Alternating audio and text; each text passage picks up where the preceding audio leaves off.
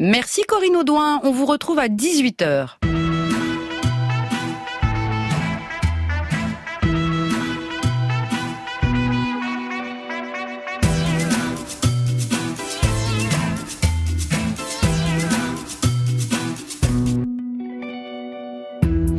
Bonjour et bienvenue parmi les auteurs morts. Notre mission du dimanche, danser la bourrée avec les grands auteurs et leur écraser les pieds avec nos gros sabots. Vous écoutez Livre et Châtiment, l'émission littéraire en forme de moissonneuse batteuse. Pour battre la campagne avec moi ce dimanche, notre belle des champs à la crinière blonde piquée de pâquerettes qui sent bon le lait à peine tiré du pis, mais qui ne se déplace jamais sans une fourche. Bonjour Elodie Emery. Bonjour Clara Dupomono. Avec nous, celle qui s'est binée, qui bêche sans être pain bêche et connaît mieux que personne les sols fertiles. Tous les céréaliers de Corrèze le savent bien. Bonjour Liliane Roudière. Bonjour Clara. Le classique que nous allons bétailler ce dimanche, vous allez devoir le deviner, chers auditeurs, à la façon de questions pour un champion. Sortez la charrue, armez les bœufs, c'est parti. Je suis publié en 1846. J'ai été écrit en quatre jours. Mon auteur est une femme, mais elle porte un nom d'homme. On a dit de moi que je suis un roman rustique, pastoral, de terroir. Bon, c'est vrai que mon action se situe dans le monde paysan du Berry au 19e siècle. C'est vrai aussi que je montre les paysans quasiment comme des saints, la nature étant bonne et vierge de la souillure urbaine. Hashtag Jean-Jacques Rousseau Spirit. Je raconte l'histoire de Germain, un paysan veuf et père de trois enfants. Il est beau, sympa, travailleur et chaste. Son beau-père lui dit, il faut te remarier, Germain. Je t'ai trouvé une femme. Mais Germain s'en détourne, car il tombe amoureux de sa voisine Marie. Elle a 16 ans, il en a 28. Le problème n'est pas que là, c'est aussi que Marie ne l'aime pas. Mais, après un voyage et une grosse frayeur dans la forêt près d'une mare, ils se retrouvent et ils se marient.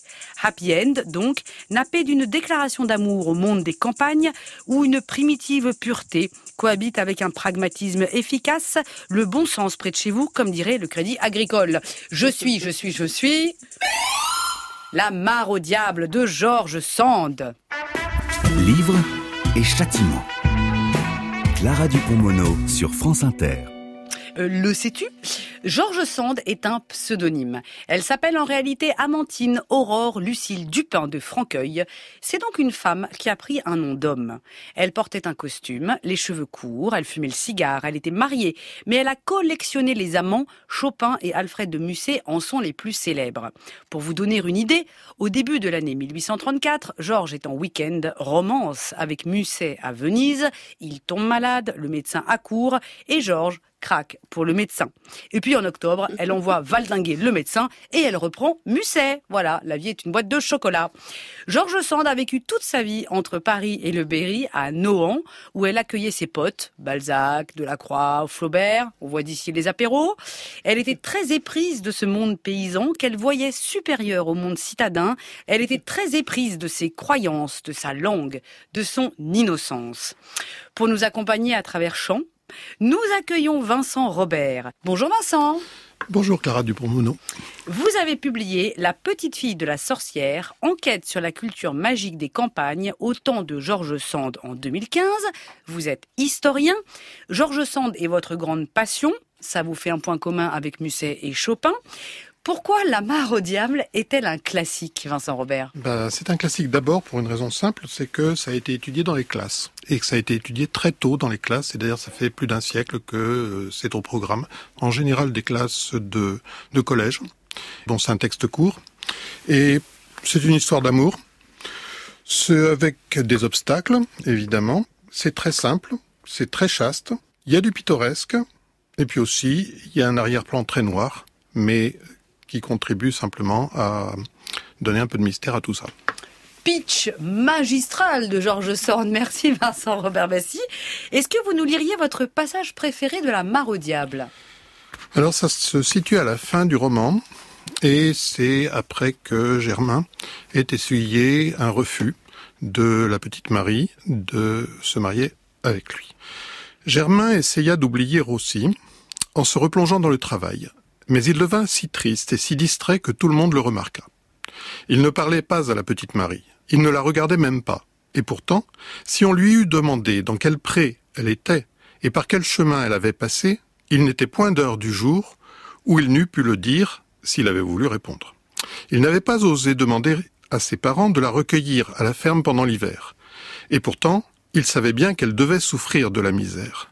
Mais elle n'en souffrit pas, et la mère Guillette ne put jamais comprendre comment sa petite provision de bois ne diminuait point, et comment son hangar se retrouvait rempli le matin, lorsqu'elle l'avait laissé presque vide le soir.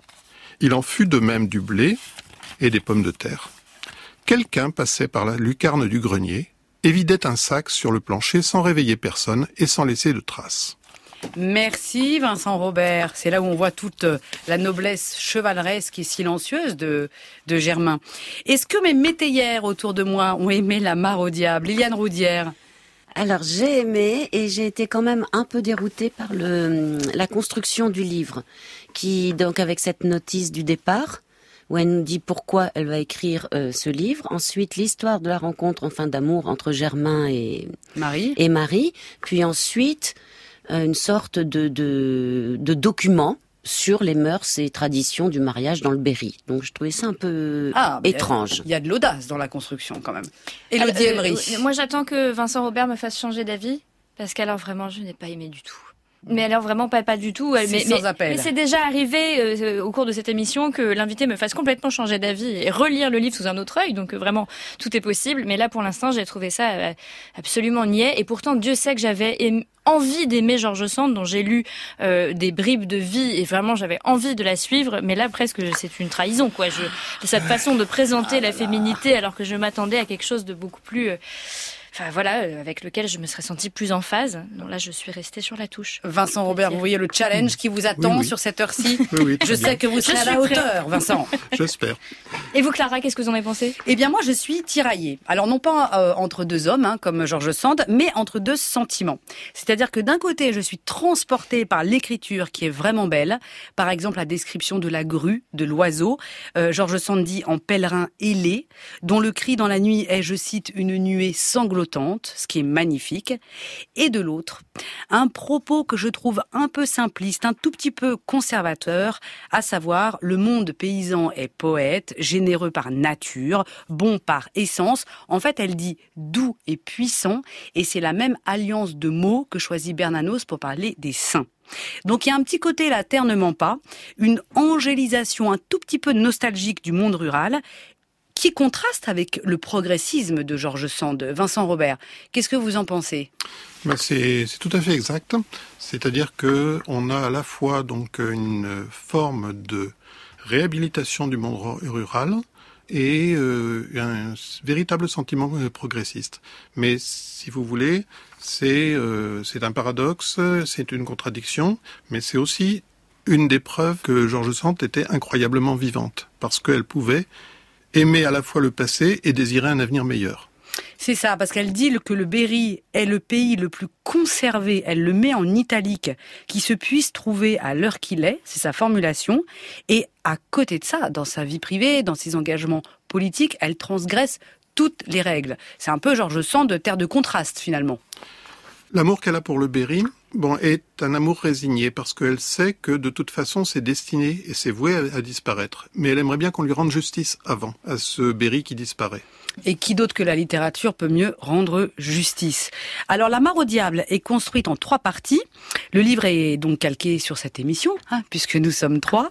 Et c'est Élodie, de Femme des commencements, femme de l'aube sur la campagne, qui dissèque la première phrase de La Mare au Diable. Quand j'ai commencé par La Mare au Diable, une série de romans champêtres que je me proposais de réunir sous le titre de Veillée du chanvreur, je n'ai eu aucun système, aucune prétention révolutionnaire en littérature. Alors là, je reconnais que j'ai été prise d'un doute. Doit-on considérer cette première phrase comme la première phrase du roman? Parce que si je ne m'abuse, et si je ne m'abuse, Vincent Robert, vous n'hésiterez pas à me le dire, mais je crois que c'est l'autrice elle-même qui nous parle. De quoi? Du livre qu'on a entre les mains. Sauf que du coup, ça ressemble à un avant-propos, ou à une préface, ou à un préambule, plutôt qu'à un vrai début de livre.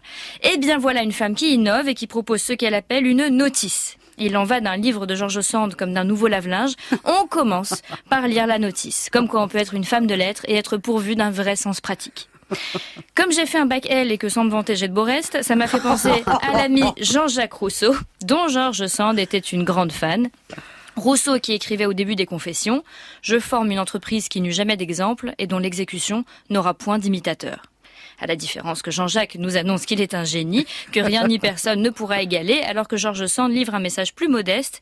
Elle nous dit qu'elle a écrit un tout petit texte de rien du tout sur la cambrose sans aucune prétention et que d'ailleurs elle s'excuse du dérangement. Rappelons que l'un est un homme et l'autre, en dépit de son patronyme, une femme et que décidément nous n'avons pas la même façon de nous présenter au monde. Merci Elodie Emery. Vincent Robert, en effet Georges Sand prévient que ce sera une histoire simple, voire simplette. Elle parle d'historiette. Je cite d'une histoire aussi simple, aussi droite et peu ornée que le sillon que le laboureur traçait avec sa charrue. Excès de modestie, mais pourquoi elle met en garde comme ça? Alors d'abord, il faut euh, dire qu'elle était effectivement modeste, c'est-à-dire qu'elle était très consciente de ses dons, de sa valeur comme romancière, mais elle n'avait pas du tout de vanité d'auteur. La deuxième chose, c'est que, en fait, quand elle dit c'est très simple, c'est par contraste avec ce qui se publie de son temps, qui sont des romans feuilletons du genre des mystères de Paris, qui sont pleins de rebondissements et qui sont très longs. Or là, ça va être publié en feuilleton aussi, et elle prévient le lecteur que ça va être court. Et puis en même temps, elle tient à l'idée que ce qui est simple peut être beau, et qu'en fait, il faut regarder et prendre son temps quand on observe les paysans, mais que pour la lecture, ça peut être pareil, qu'il faut prendre le temps. Euh, Vincent Robert, la fameuse mare qui est au cœur du récit et qui donne son nom au titre du livre, elle n'est citée qu'une seule fois dans l'ouvrage, et encore, elle arrive assez tard. Pourquoi cette euh, omerta sur le nom de l'endroit? Bah D'abord, je pense que c'est pour créer un effet d'attente.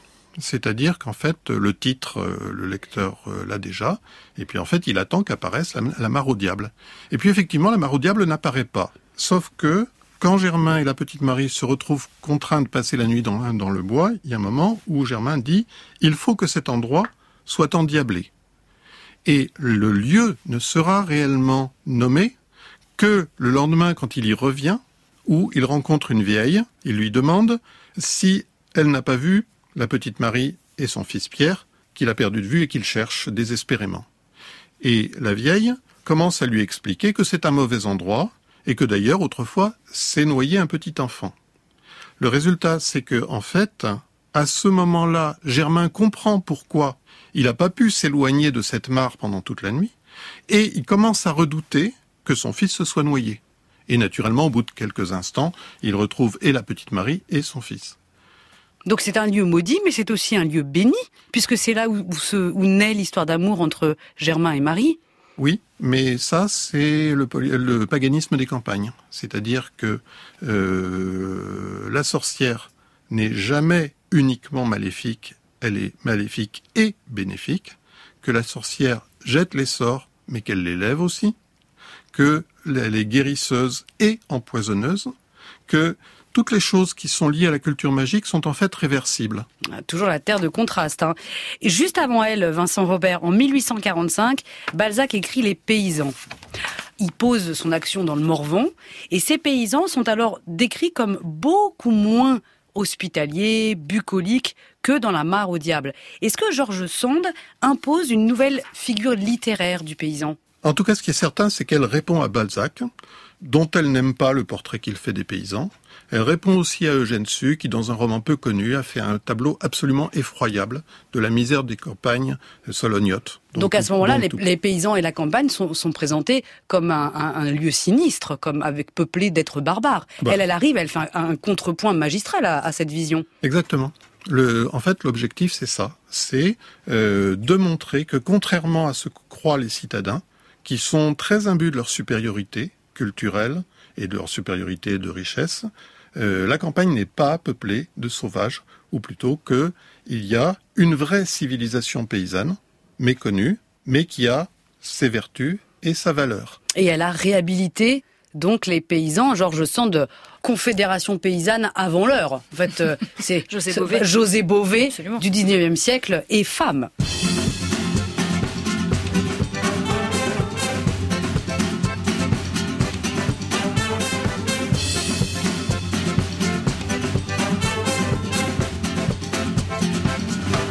de septembre au Padoue.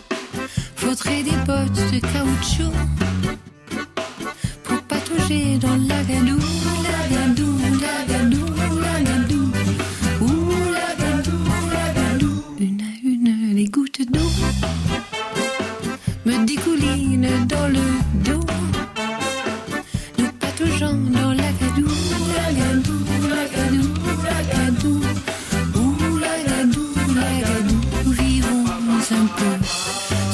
ciel gris-bleu d'amour et d'eau de pluie. Puis mettons en marche les essuie-glaces et rentrons à Paris. Ça nous changerait pas d'ici.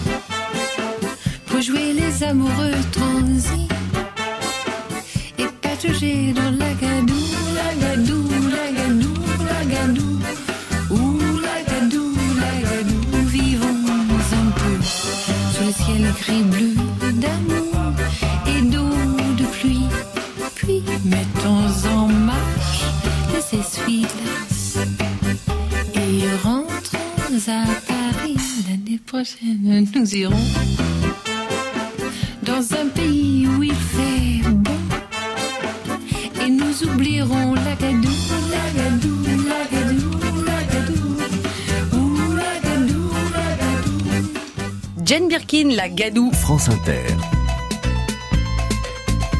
Livre et châtiment. Eh bien oui. J'ai fait folie de m'attacher à une jeunesse. Je m'en blâme. J'essaye d'y point penser, mais que je travaille ou que je me repose, que ce soit à la messe ou dans mon lit, avec vous ou avec les enfants, je peux pas m'empêcher d'y penser. J'y pense tout le temps. La mare au diable, téléfilm de Pierre Cardinal en 1972. Vous écoutez Livre et Châtiment sur France Inter, l'émission qui sème le chaos et récolte la tempête avec la mare au diable de Georges Sand.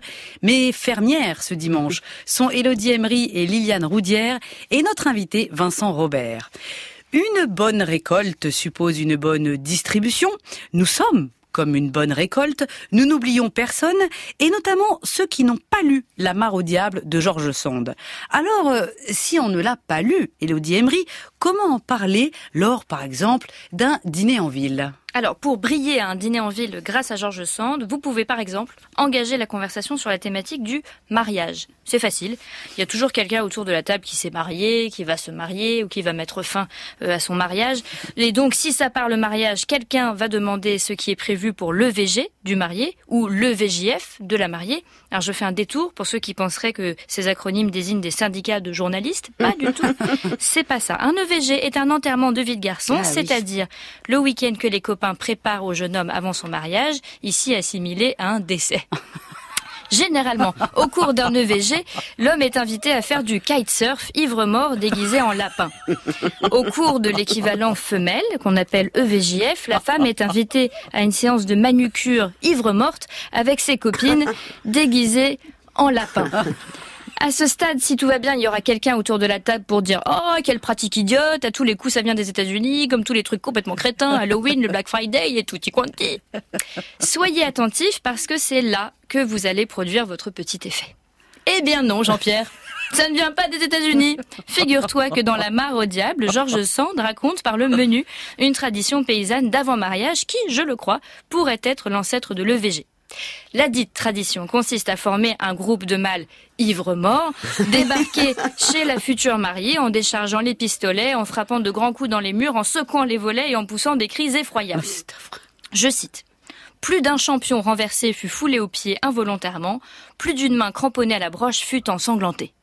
Ça s'appelait la cérémonie des livrées et Georges Sand précise qu'il y avait des morts chaque année, ce qui arrive aussi pendant les EVG, rapport bien sûr au taux d'alcoolémie des participants. Georges Sand décrit aussi une autre activité qui pourrait servir d'inspiration pour les EVG et les EVJF modernes.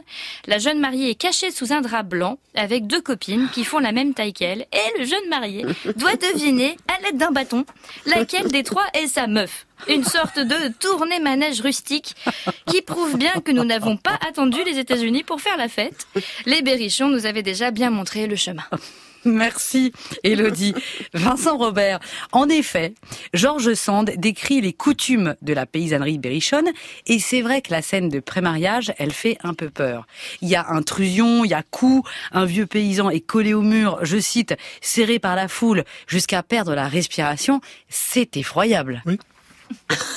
C'est effroyable, mais c'est parfaitement ritualisé. C'est-à-dire qu'en fait, tout le monde sait très bien quel rôle on joue, jusqu'où il faut aller, et euh, il n'y a pas tant d'accidents que ça. Sauf qu'il faut préciser une autre chose, c'est que le, les noces de campagne dont parle euh, Georges Sand sont pas tout à fait des noces de campagne habituelles. En fait, la scène qui est décrite est plus violente que ce ne serait habituellement, parce qu'en fait, c'est très mal vu à cette époque-là qu'un veuf épouse une jeunesse. Et normalement, dans ce cas-là, dans tout village français de cette époque-là, qui se respecte, et ça a duré jusque très longtemps, jusque vers euh, les années 1900, il y a ce qu'on appelle un charivari. C'est-à-dire, en fait, une sorte d'émeute rituelle pour montrer la désapprobation face à un contournement des normes. Il y a des règles. Il y a des Voilà, quand règles. même. Et que la règle, ce serait que une jeune fille comme euh, la petite Marie épouse un garçon, Le petit Qui- Pierre. Non, mais un garçon qui aurait 4 ans de plus. Alors, vous avez mentionné cette espèce de paganisme euh, quasiment médiéval des campagnes. hein. On a cité euh, le charivari, en effet, mais aussi le chou, symbole de la fécondité. Il y a tout un rituel autour du chou. Et puis, Germain appelle Marie ma petite sorcière. euh, elle l'a envoûtée. On voit ici que les campagnes ont échappé à l'évangélisation chrétienne. Euh, Georges Sand est proche de ça. Et en même temps, on a un personnage qui s'appelle Marie. Elle est vierge. Elle s'occupe d'un petit enfant qu'elle n'a pas porté. Vous me voyez venir, Vincent Robert? Ah, très bien. très bien. La seule chose, c'est qu'en fait, euh, la culture des campagnes est euh, un mélange. C'est-à-dire que c'est bon, il y a quand même dix siècles de christianisme qui sont passés sur des coutumes d'origine païenne. Et euh, l'Église a eu beaucoup, beaucoup, beaucoup de mal. Et puis donc a essayé de christianiser ses paysans. Et l'Église catholique l'a fait, disons, sans, sans trop de brutalité, sans trop de brusquerie. C'est-à-dire que des cultes anciens ont été transformés en cultes euh, catholiques. Euh, les saints, c'est très pratique pour ça. C'est-à-dire que euh, donc les saints remplacent des génies guérisseurs, par exemple. Mais ce qu'il y a, donc en fait, on a, on a en fait quelque chose qui est un mélange, un mélange d'éléments euh, païens qui sont d'autant plus vigoureux à l'époque de George Sand que pendant 30 ans, l'Église catholique a été hors champ pour beaucoup de paroisses françaises. En fait, à la suite de la Révolution, quelque chose comme euh, un quart des paroisses françaises, donc principalement les paroisses rurales, n'ont pas eu de curé.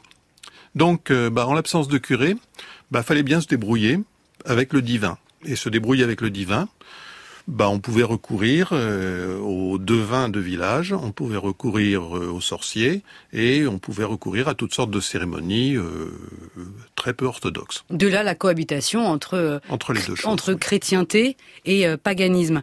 Liliane Audière, vous aviez une question qui tâche un peu. Oui, euh, Georges Sand, on l'a dit, était une femme avant-gardiste. Elle est très co- reconnue dans son siècle par ses pairs. Balzac dit que c'est un homme. Flaubert s'adresse à elle par un vous qui êtes du troisième sexe. Or, la postérité l'a un peu oubliée sur le début du du XXe siècle. Vers les années 70, euh, elle revient un petit peu. Est-ce que vous pensez qu'on lui a fait payer son, son goût pour la liberté? Probablement d'une certaine manière, oui. C'est-à-dire, en fait, dans sa vie, de toute façon, ce qui est certain, c'est qu'elle a dû se battre et que pour gérer ses propres affaires, pour obtenir la séparation avec son mari, bon, tout ça, elle l'a fait. Par contre, ce qui s'est passé après sa mort, c'est probablement que sa légende en tant que personnage d'écrivain exceptionnel, a assez bien survécu. En revanche, on a très vite oublié ses romans. À part les romans champêtres qui sont entrés au programme de l'enseignement dans les années 1930, euh, tout le reste était non réédité, quasiment introuvable. Et encore maintenant, euh, Vincent Robert, elle n'est même pas au programme de l'agrégation, elle n'a jamais été au programme de l'agrégation. Jamais au programme de l'agrégation de lettres, en effet. Tous ceux qu'on appelle les sandiens le déplorent et essayent de changer la situation, mais jusqu'à présent, euh, je crois qu'elle a quand même toujours, euh, d'une certaine manière, une réputation sulfureuse, où elle est considérée comme euh, uniquement une romancière prolifique mais assez mièvre, ce qu'elle n'est pas. Sanguin, sondien, bref, il y a de la vie, quoi. Il y a Oui, de il y la a de la vie. vie, il y a de la vie. Alors Vincent Robert Germain élude, Germain le personnage principal de La Mare au Diable, élude la femme qu'on lui recommande pour lui préférer Marie, la petite voisine. Eh bien nous, ce ne sont pas les jeunes filles que l'on élude, ce sont les passages d'un livre, ceux qu'on trouve trop longs, qu'on a la flemme de lire, qui sont mal fichus. Et ce grâce à Elodie Emery, qui est votre diablesse aujourd'hui, qui cible le passage qu'on peut sauter dans La Mare au Diable de George Sand. Lecteur, pardonnez-moi ces réflexions. L'historiette que je vais vous raconter sera si courte et si simple que j'avais besoin de m'en excuser par avance. Et bien sûr, quand on a bon cœur, on a envie de dire Allons Georges, ne te fais pas de bile, je suis sûr que ça va me plaire.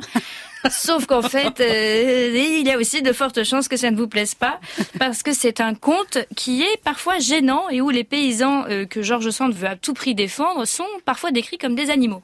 Je cite. Germain avait le teint frais, l'œil vif et bleu comme le ciel de mai, la bouche rose, des dents superbes, le corps élégant et souple comme celui d'un jeune cheval qui n'a pas encore quitté le pré. Lequel? Germain tombe amoureux d'une enfant, Marie, dont on nous précise qu'elle n'a pas terminé sa croissance, laquelle enfant est une sorte de mélange entre Mary Poppins, puisqu'elle sort des bouteilles de vin de sa besace comme ça, pouf, et une survivaliste. Elle fait cuire deux perdrix avec une allumette et transforme un tas de ronces en lit douillet. Cette petite Marie signifie clairement à Germain qu'elle le trouve trop vieux pour l'épouser, sauf qu'à la fin coup de théâtre, elle lui dit, en sanglotant, pourquoi? On ne sait pas. Ah, Germain, vous n'avez donc pas deviné que je vous aime. Et alors là, non, Marie, euh, il ne pouvait pas deviner, et nous non plus, là, c'était pas clair. Donc on y va, on saute du chapitre 3 au chapitre 17, c'est-à-dire euh, l'histoire, en fait. Et on reprend au moment où Georges Sand prend sa casquette d'anthropologue et nous raconte les us et coutumes de cette drôle de tribu qu'on appelle les paysans qui entonnent des chansons grivoises et déterrent des choux pour les mettre sur le toit, ce qui apparemment est infaillible pour s'assurer un mariage fertile. Une autre technique mise à l'œuvre dans le livre étant donc d'épouser une fille de 16 ans, dont le stock d'ovules est par définition intact. La mare au diable, mine de trucs et astuces pour remédier à l'infertilité. Merci qui Merci Georges Sand. Bon, Vincent Robert, Elodie Emery vous aura fait rire quand même. Bah oui. Est-ce que vous êtes d'accord avec cette description des, des paysans un peu comme des animaux? C'est pas forcément euh, méprisant. Parce que les paysans, tout en étant tout à fait capables effectivement de jauger une personne sur des traits de caractère physique, sont aussi capables de voir bien au-delà. Et puis surtout, ils savent très bien. Il y a une dans dans les dans tous les parlers du Berry, mais c'est vrai pour toute la France en fait. Il y a une attention constante à ne pas confondre le monde animal et le monde des humains. Au point qu'on n'utilise pas les mêmes termes pour la même action. Par exemple, donc, un être humain, on l'enterre, un chien, on l'encave. Euh, Il n'y a que les humains qui viennent au monde. Les chats et les chiens viennent aux chats ou aux chiens. Le monde, c'est la société humaine. Ah, mais en parlant d'ailleurs des mots qui sont employés, euh, Vincent Robert, euh, au niveau de la langue aussi, hein, Georges Sand, elle regrette un peu le patois euh, qui se perd. Elle écrit, je cite, Depuis Rabelais et Montaigne, les progrès de la langue nous ont fait perdre bien des vieilles richesses. Il y a un petit côté réac là quand même. Non. Non, pas du tout. D'accord. Non. D'accord, d'accord, d'accord. Non, pas non. du tout.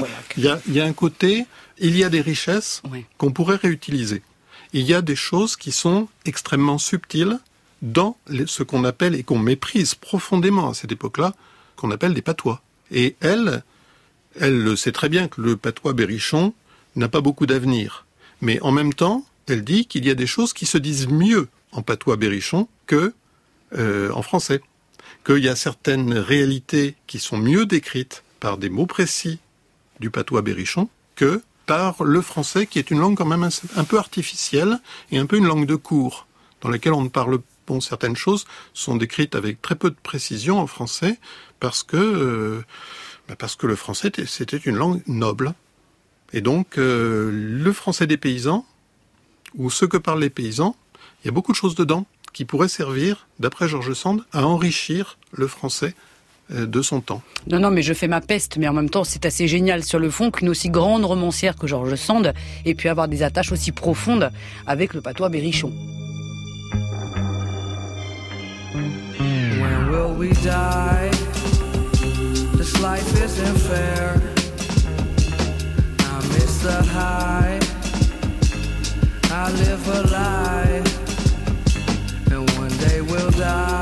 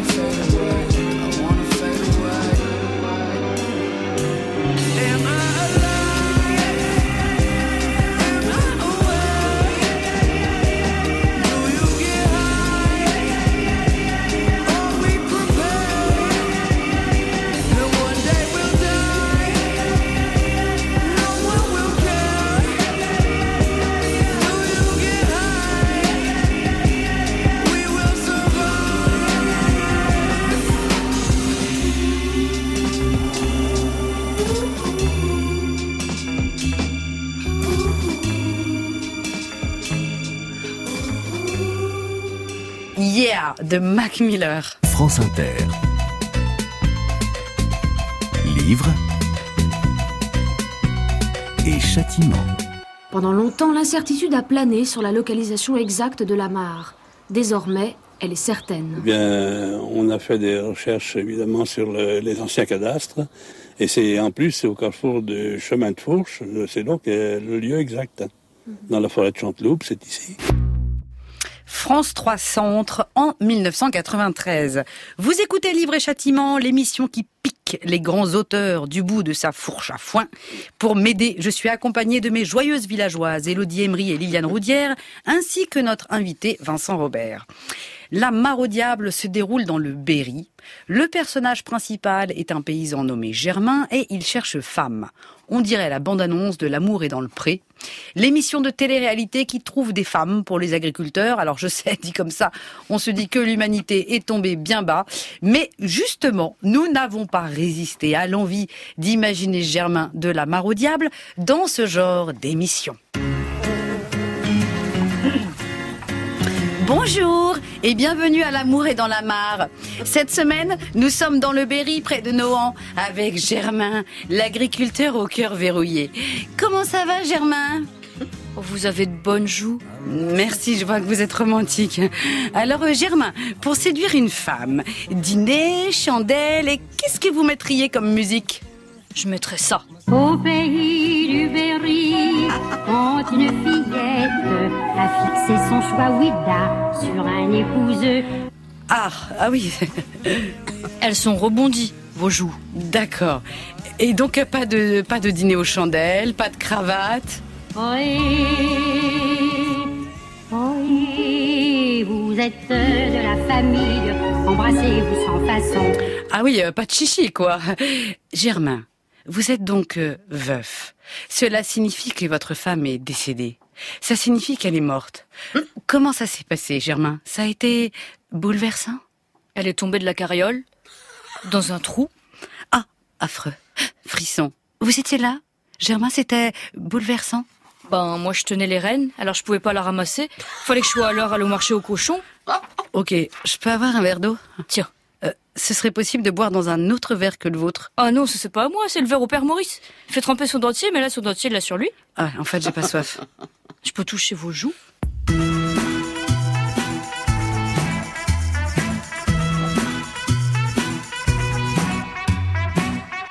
Oh, on a réussi à faire rire Vincent Robert. Ah, quand même, humour de carabin. Alors Un si peu on, un humour des villes quand même. oui. non, si on se moque tendrement euh, de la paysannerie, c'est bien que nous en sommes, nous, des paysannes. Cela dit, euh, Georges Sand, elle part du principe qu'il y a une supériorité du monde paysan sur le monde urbain, riche. Elle parle de la noblesse du pauvre sur le fortuné. En fait, ça fait de ce texte presque un manifeste. Alors, Georges Sand, ayant des idées républicaines et socialistes, est-ce qu'elle avait un but politique et social avec la rédaction de La Mare au Diable, Vincent Robert? Bah, oui et non. En fait, euh, quand elle écrit La mare au diable, il y a des tas de gens qui ont trouvé que c'était extraordinaire parce que enfin cette grande romancière arrêtait son prêchi-prêcha euh, socialiste. Euh, Sainte-Beuve, par exemple, très content de La mare au diable et des romans rustiques parce que il dit enfin elle échappe euh, aux théories et elle nous raconte simplement des histoires. Sauf que, en fait, les histoires qu'elle raconte sont pas du tout innocentes et le seul fait de prendre pour héros et pour héroïnes des paysans et de ne pas mettre dans le roman de figures de bourgeois ou de nobles ou de prêtres d'ailleurs est en soi une proclamation démocratique. C'est-à-dire qu'en fait, les prendre pour héros, c'est dire que ce sont des gens comme les autres, un peu différents, mais d'égale dignité. Et ça, en soi, c'est déjà quelque chose. Vu le mépris dont on n'a pas idée, qui va jusqu'au racisme, en fait, des citadins pour les ruraux à cette époque-là. Qui aurait cru qu'au XXIe siècle, ce soit exactement l'inverse, qu'il y ait euh, des citadins qui meurent d'envie de regagner la campagne et de se mettre au vert? Oui, sauf qu'ils ne connaissent pas bien la campagne et qu'ils peuvent avoir des surprises s'ils arrivent avec des préjugés de citadins. Il faut qu'ils prennent le temps. Ce côté proche des paysans, euh, Georges Sand le doit à sa grand-mère paternelle, qui habitait le Berry, qui était aussi aisée, hein, car du côté de son père, on est aristocrate, alors que du côté de sa mère, on est ouvrier. Donc Sand, elle a une double ascendance aristocratique et populaire. C'est pas donné à tout le monde d'avoir des origines et aristocratiques et populaires. C'est pas donné à tout le monde et en fait ça élargit de façon immense son, sa capacité de compréhension. C'est-à-dire qu'elle est à la fois capable de parler de façon très très fine des milieux euh, assez aisés, voire huppés, et de façon tout aussi fine de milieux paysans. Comme la campagne, Vincent Robert, la mare au diable, fourmille de personnages secondaires. Eh bien, Liliane Rodière, qui est en face de vous, en a choisi un, un personnage secondaire pour le mettre en lumière. Il y a quelqu'un qui veut chanter Petite Marie, là Petite Marie, je parle de toi. Avec ta petite voix. Nanana. Ah, je n'ai pas pu m'en empêcher de faire appel à Francis Cabrel pour rendre hommage à la petite Marie, personnage secondaire essentiel de la mare au diable de George Sand. Sainte-Beuve la décrit comme la femme idéale ou la providence du foyer.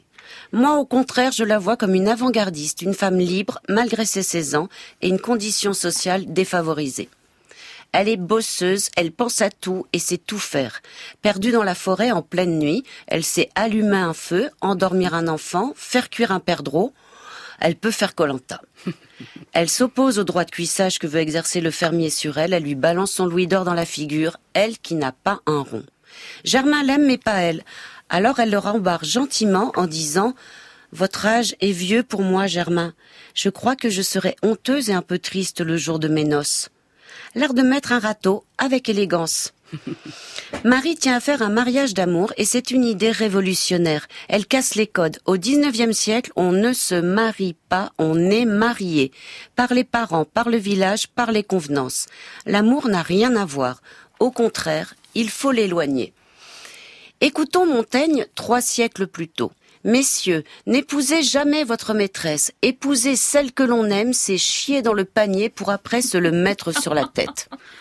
Or, Georges Sand a lutté contre l'oppression des femmes, défendu leurs droits, la liberté et l'amour, je cite. Le mariage est le but suprême de l'amour. Quand l'amour n'y est plus, ou n'y est pas, reste le sacrifice. Elle fait de Marie le héros de ce féminisme qui ne porte pas encore ce nom. À cette époque, on utilise le mot féminisme pour désigner des hommes à la virilité douteuse. C'est Alexandre Dumas fils qui revendique d'avoir popularisé le néologisme pour désigner la lutte des femmes. En 1872, La mare au diable a été écrite en 1846. Marie va finalement aimer ce vieux Germain de 28 ans. Elle le sauve d'un mariage arrangé et fait de leur union un mariage d'amour. L'histoire ne le dit pas, mais je suis sûre qu'ils vécurent heureux et eurent beaucoup d'enfants. Merci Liliane Roudière. Vincent Robert, est-ce que vous voyez vous aussi en la figure de Marie une personnalité féminine émancipée, féministe avant l'heure? Elle a effectivement une, une très forte personnalité. En fait, il faut bien voir que c'est une dans le dans le village, c'est une euh, c'est le dernier degré de la misère. La petite Marie et sa mère. Euh, elles sont si pauvres en fait qu'elles n'ont pas de quoi avoir un feu qui brûle toute la journée. Que le soir, pour chauffer la soupe, il faut qu'elle aille demander des braises à son voisin qui habite à 300 mètres. Autrement dit, on est face à des gens qui sont dans une misère noire, mais qui, en même temps, euh, ont un sentiment de leur dignité. Mais c'est vrai que George Sand écrit dans La mare au diable le respect de soi-même au milieu de la détresse. C'est assez fort, mais c'est très novateur. C'est très moderne d'écrire ça en 1846. C'est pour ça que George Sand a ça, beaucoup de points de vue et est génial. C'est une vision des classes précaires qu'on a quand même assez peu entendue avant ça. C'est pour ça qu'elle est révolutionnaire dans sa démarche de romancière. Prendre des héros de cet ordre sans les idéaliser non plus Un petit complètement. peu quand même, un petit peu comme un Vincent peu, Robert. Un parce petit peu. qu'elle- un, un peu, Un peu, un mais pas pas beaucoup. Je veux dire que euh, elle ne cache jamais complètement les aspects euh, sombres. Mais Oui, euh, alors c'est là où je vous suis pas moi, parce que quand même si je fais le récap, le récap, comme on dit, ils sont chastes, ils aiment pas l'argent, ils sont pas cupides, ils sont généreux, loyaux, euh, beaux. Euh, ça fait beaucoup là. On est un peu à un concours de Miss France quand même. Il y a non? Oui, bon, c'est Ah. ça peut. euh, je comprends bien, mais en fait, euh, il y a souvent des détails qui montrent qu'il n'y a pas d'idéalisation. Il y a des, des choses. Bon, le- vous avez pu juger en lisant la, la description de la lionne de village à quel point euh, Georges Sand peut être féroce, féroce et en même temps euh, compréhensive vis-à-vis de personnages euh, qui n'ont pas un rôle positif dans le roman. En fait, elle les aime trop pour être méchante en fait. Euh, ces paysans, oui. Mais c'est une euh, c'est une affection qui est toujours lucide et euh, en fait il faut bien voir qu'elle a grandi parmi les paysans. Suis la flèche, dis-moi ce que tu vois. Je crois que les gardiens changent de voix. Suis la flèche, dis-moi si t'aperçois les chasseurs d'illusions sur les toits. Dans le ciel, comme un ouragan, l'air prend la couleur d'un voile sanglant. En sommeil, depuis dix mille ans, on entend gronder d'anciens volcans. Dis-moi comment sortir des écrans, s'enfuir du présent, changer d'océan. Dis-moi comment écrire en chantant la fin du roman, heureux dans l'instant. Dis-moi, suis la flèche, dis-moi si tu sens la cruelle odeur des innocents.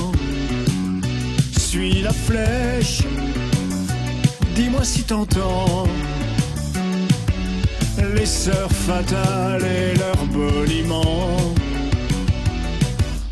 Dis-moi comment sortir des écrans, s'enfuir du présent, changer d'océan.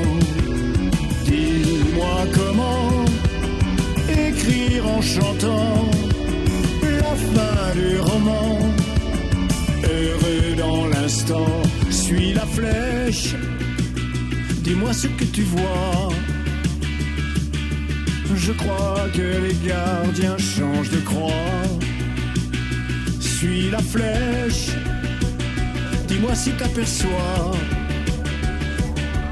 Là-bas, au loin, les jongleurs sans loi. Dis-moi comment sortir des écrans, s'enfuir du présent, changer d'océan. Dis-moi comment écrire en chantant la fin du roman,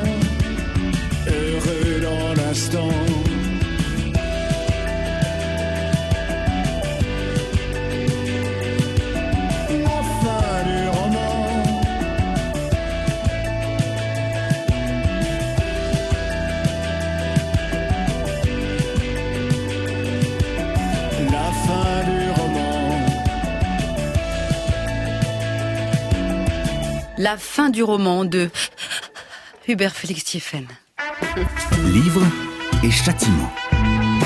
Clara Dupont-Mono sur France Inter. Je ne crois pas que Georges Sand ait eu euh, une attitude de féministe militante. Elle est une femme qui a éprouvé le besoin de prendre sa liberté, qui l'a prise, qui l'a vécue, et qui a été donc, à cet égard, euh, non pas un exemple, mais quand même un modèle, un espoir que d'autres femmes pouvaient suivre. Est-ce qu'aujourd'hui, à votre avis, elle pourrait siéger au gouvernement? Oh, certainement, certainement. Aujourd'hui, elle sera tout à fait à son aise, je crois. Françoise Giroud en 1976, qui savait donc de quoi elle parlait. Vous écoutez Livre et Châtiment, l'émission qui ratisse la mare au diable avec labour et sans pitié. Et notre invité Vincent Robert. Alors tout comme le fourrage, la mare au diable a une fin. Mais la fin d'un mare au diable de George Sand, c'est un happy end. Une fois n'est pas coutume. La noce de Germain et Marie touche à sa fin. Je vous lis ces dernières lignes, chers auditeurs. On entendait au loin les chants des jeunes garçons des paroisses voisines qui partaient pour retourner chez eux et qui redisaient d'une voix un peu enrouée les refrains joyeux de la veille. Un vrai travelling arrière de cinéma. Pourtant, parce que nous avons mauvais esprit, nous vous proposons de réécrire cette fin, chers auditeurs. Vous pouvez imaginer ce que vous voulez, que le prix du lait a flambé, transformant Germain en millionnaire, qu'il adhère à la Confédération paysanne, qu'il répudie Marie pour lui préférer une working girl en talons hauts, ou alors qu'il ouvre une maison d'hôte pour Bobo en mal de verre. Tout ce que vous voulez, du moment que ça tient en cinq lignes maximum et que vous nous l'envoyez avant demain lundi 16h à l'adresse suivante livre et châtiment at radiofrance.com au singulier tout attaché. La meilleure fin sera lue à l'antenne par Elodie dimanche prochain. Alors la semaine dernière, vous deviez réécrire la fin du livre de Nathalie Sarraute, Enfance. Un livre sans véritable fin. Un livre qui s'arrêtait quand l'auteur arrête de nous livrer ses souvenirs. Alors comme toujours, vous avez été très inventif et ça vous a beaucoup inspiré ce double de Nathalie Sarraute et ces phrases qu'elle ne finit pas, ces points de suspension. Il a bien fallu en choisir une de fin réécrite et c'est Elodie qui nous lit la fin que elle a jugée la meilleure. Elodie, l'auteur de la meilleure fin est Julie Simoneau. Bravo Julie Bravo Julie Simoneau. Qu'est-ce qu'elle a inventé Julie comme fin? Tu crois? Non, je ne sais pas. Ce ne serait pas fidèle à tous les souvenirs, tout ce qui est surgi, ce fil sur lequel nous avons tiré. Non, je ne veux plus te suivre. Ce serait trop abrupt. On ne va pas faire ça, pas ça. Pas à la fin. Si. Ah, c'est génial. Non mais c'est marrant. C'est lu, hein. coulé dans la peau de Nathalie Sarraute. et, et de ce dialogue qu'elle entretient avec son double et ces et ces phrases, moi que j'adore, mais qui n'ont pas de fin, qui se perdent dans la, le tâtonnement pour trouver le bon mot. Bravo Julie, celle-là, elle était top. Allez, on termine avec nos meilleurs épis de blé à la base d'une alimentation saine. Ce sont les libraires. Chaque semaine, en partenariat avec la revue Page des libraires, ils nous racontent la question ou l'anecdote la plus farfelue entendue sur leur lopin de terre, c'est-à-dire leur boutique. Et cette semaine, c'est Audrey Dubreuil de la librairie Ellipse à Toulouse qui vient de fêter ses 30 ans d'existence. Bonjour Audrey Bonjour Alors, quelle est l'anecdote la plus farfelue ou la phrase la plus farfelue que vous avez pu observer ou entendue dans votre boutique? On a un, un pan de mur avec euh, des récits de voyage de la collection de la petite euh, bibliothèque Payot. Donc je ne sais pas si vous voyez. Ah si, 62 très bien. pouces. Et en fait, euh, régulièrement, euh, quand je passais devant le rayon, il était euh, complètement sans dessus dessous. Donc je range une première fois. Quelques semaines plus tard, toujours le même rayon, pareil. Donc je range une deuxième fois. Puis un jour, euh, je vois une petite dame devant ce rayon qui allègrement sort les livres et puis les remet de manière complètement aléatoire. Alors euh, je, je m'approche, je lui dis bonjour, excusez-moi, est-ce que je peux savoir ce que vous faites? Elle me dit bah oui évidemment je range. Et Je lui dis bah euh, moi je classe par ordre alphabétique d'auteur. Euh, vous qu'est-ce que vous faites? Vous classez par numéro, par Elle me dit pas du tout. Moi je les range selon le sens de rotation de la Terre. Oula. Alors, mais c'est voilà. merveilleux Voilà, pris au dépourvu, euh, je les remerciais euh, d'œuvrer de cette façon dans la librairie, mais que vraiment, moi, c'était quand même le nom de l'auteur, et je ne l'ai plus jamais revu. Bah Audrey, ça prouve une chose. Ça prouve une chose, c'est que les gens sont dans une librairie parfois exactement comme chez eux. Voilà, mais je m'interroge toujours sur le sens de ce rangement quand même. Bon bah merci beaucoup Audrey. Et puis merci Vincent Robert de nous avoir aidé à creuser notre sillon critique. Pour votre livre La petite fille de la sorcière, enquête sur la culture magique des campagnes au temps de Georges Sand est paru aux éditions Les Belles Lettres. Merci à mes laboureuses Elodie Emery et Liliane Roudière. Merci à la Biocop derrière la vitre, Stéphane Texier à la réalisation, Fanny Leroy en chargé de programme et à la technique Julien Dumont. Comme le dit la chanson Berrichonne, la belle Margot, Allons pigeons-nous tous les deux, car il faut que je retourne à mes bœufs. Bonne semaine. N'oubliez pas de lire avec amour et sans pitié. À dimanche prochain. On vous embrasse.